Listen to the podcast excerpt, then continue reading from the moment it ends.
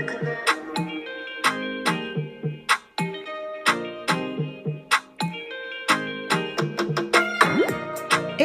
et bienvenue à toi dans le podcast C'est ma collab dans ton bise, le podcast qui dédramatise avec humour le quotidien de la vie entrepreneuriale grâce à des anecdotes drôles, des interviews et aussi des conseils.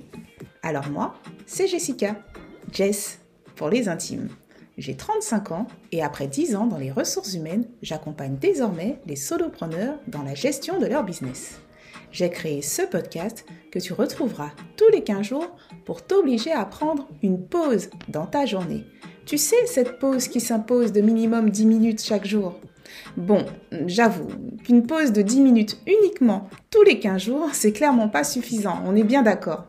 Quoi qu'il en soit, je te donne rendez-vous, seul ou avec mes invités, dans la joie et la bonne humeur, pour te partager mes histoires et des confidences qui te serviront, j'en suis sûre, dans ta propre aventure entrepreneuriale. Attends-toi donc à passer un moment de détente et convivial à tes oreilles. Je te dis à très vite et reste à l'écoute. Hello hello et bienvenue à toi dans ce deuxième épisode du podcast C'est ma collab dans ton bif. Aujourd'hui, on est en mode confession intime. Et tu sais pourquoi? Car le sujet que je veux qu'on aborde aujourd'hui est un sujet qui nous concerne tous, nous, nous entrepreneurs, mais aussi porteurs de projets. Et parfois, on a vraiment tendance à se voiler la face.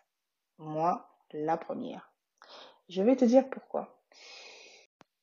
Tu procrastines sur des projets qui pourtant te tiennent à cœur et tu n'en vois pas le bout. Tu doutes de toi et tu ne te sens pas à la hauteur, peu importe ce que tu entreprends. Tu attribues ta réussite à de la chance ou encore à de bonnes rencontres, à être au bon endroit, au bon moment. Enfin bon, bref, en gros, rien n'est de ta faute.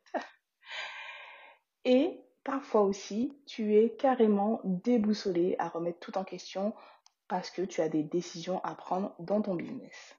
Sache que tu fais officiellement partie des entrepreneurs syndromés de l'imposteur. bon, je sais que ça se dit peut-être pas, mais bon, je trouve que ça faisait euh, pas trop mal. Alors que tu sois solopreneur, entrepreneur depuis peu de temps ou que tu sois lancé depuis plus longtemps, on est tous concernés et on est tous confrontés à ce fichu syndrome. Dans les faits, tu te retrouves à t'excuser de ne pas avoir le bon diplôme pour avoir lancé ton business, de ne pas avoir les compétences pour proposer telle ou telle offre, d'avoir réussi à gagner de l'argent en te disant que tu avais rencontré des bonnes personnes, de ne pas être assez vieille pour être crédible, de ne pas être assez grande.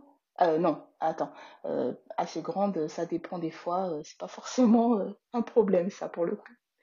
Non mais sincèrement, on est tous dans la Bon, il faut que je reste poli, clairement, mais tu vois ce que je veux dire. En tout cas, je veux te rassurer et te dire que tu es normal. Je suis comme toi et euh, d'autres sont comme nous.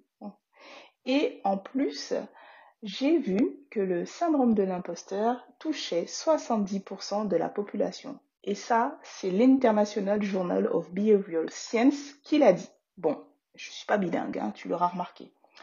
Pour la petite histoire, tu n'imagines même pas à quel point je suis concernée. Ça fait des mois que j'essaie de travailler sur mon podcast et de le lancer officiellement avec les épisodes qui se suivent, etc. Et genre, c'est fluide pour tout le monde parce que les idées sont là, mais mes démons intérieurs sont d'une puissance folle.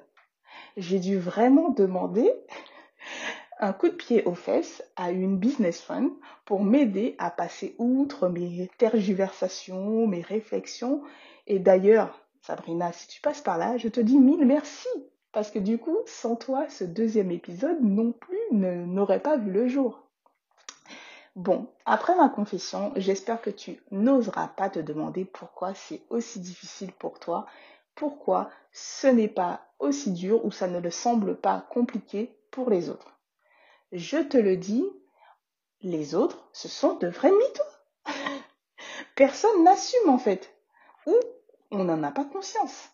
Mais encore une fois, on n'en a pas conscience. Si on analyse un petit peu nos comportements, à un moment donné, il y a quand même un truc qui va pas. Imagine un truc. Une vie euh, idéale, on va dire. Tu ne te poses aucune question.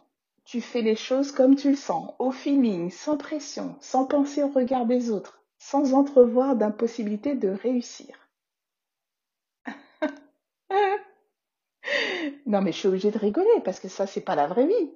Ce n'est pas la vraie vie, malheureusement, j'ai envie de dire. Alors, pour moi, entreprendre, c'est se remettre en question. Introspecter, mais pas trop non plus. Sinon, on se retrouve en mode retraite spirituelle, en quête de soi, et du coup, on passe plus beaucoup de temps à bosser. Et ça, c'est clairement pas bon pour le business. Ceci étant, j'ai décidé, moi, d'appliquer les trois tips suivants que je te propose de faire également. Je vais m'attribuer ma réussite et non pas à l'oncle ou l'ami à qui, qui a pu donner son avis en tout cas sur mon sur une problématique que je rencontrais mais qui en fait n'a clairement pas compris à l'heure d'aujourd'hui ce que je faisais dans mon business. Franchement, parle à un business friend, je pense que tu en trouveras autour de toi et il te dira tu déchires grave, vas-y, fonce, on veut ce genre de personnes autour de nous. Ensuite, je vais valoriser mon expérience. Par mon parcours professionnel d'ancienne salariée, peu importe ce que j'ai fait dans la vie, ça va forcément me servir. Et aussi, je dois l'avouer, les 35 formations gratuites que j'ai pu faire depuis que je suis entrepreneur. Bon, ça, ça reste entre toi et moi, hein, on est d'accord. Parce qu'en vrai, les diplômes, est-ce qu'on t'en a déjà demandé depuis que tu es entrepreneur? Est-ce qu'on va t'en demander? Ce serait bien de faire un petit, euh, un petit mémo des nombres de fois où on nous a demandé ce fameux diplôme. Et la dernière chose, c'est enfin de, dire non quand on pense non et de ne pas laisser sa bouche dire oui. bon, ça m'arrive encore. Mais il ne faut pas qu'on se retrouve dans des histoires aussi folles les unes que les autres alors qu'antérieurement on pensait non. Alors, dis non et ensuite, laisse-toi la possibilité de dire oui. Pour conclure, si tu n'as pas ou tu ne t'es pas reconnu dans ce fameux syndrome de l'imposteur au quotidien, c'est que tu n'as pas encore assez entrepris. Sors de ta zone de confort. Allez, je te laisse et je te retrouve d'ici quelques jours pour ta prochaine pause où on va parler organisation. Je te dis à très vite et reste à l'écoute. Ciao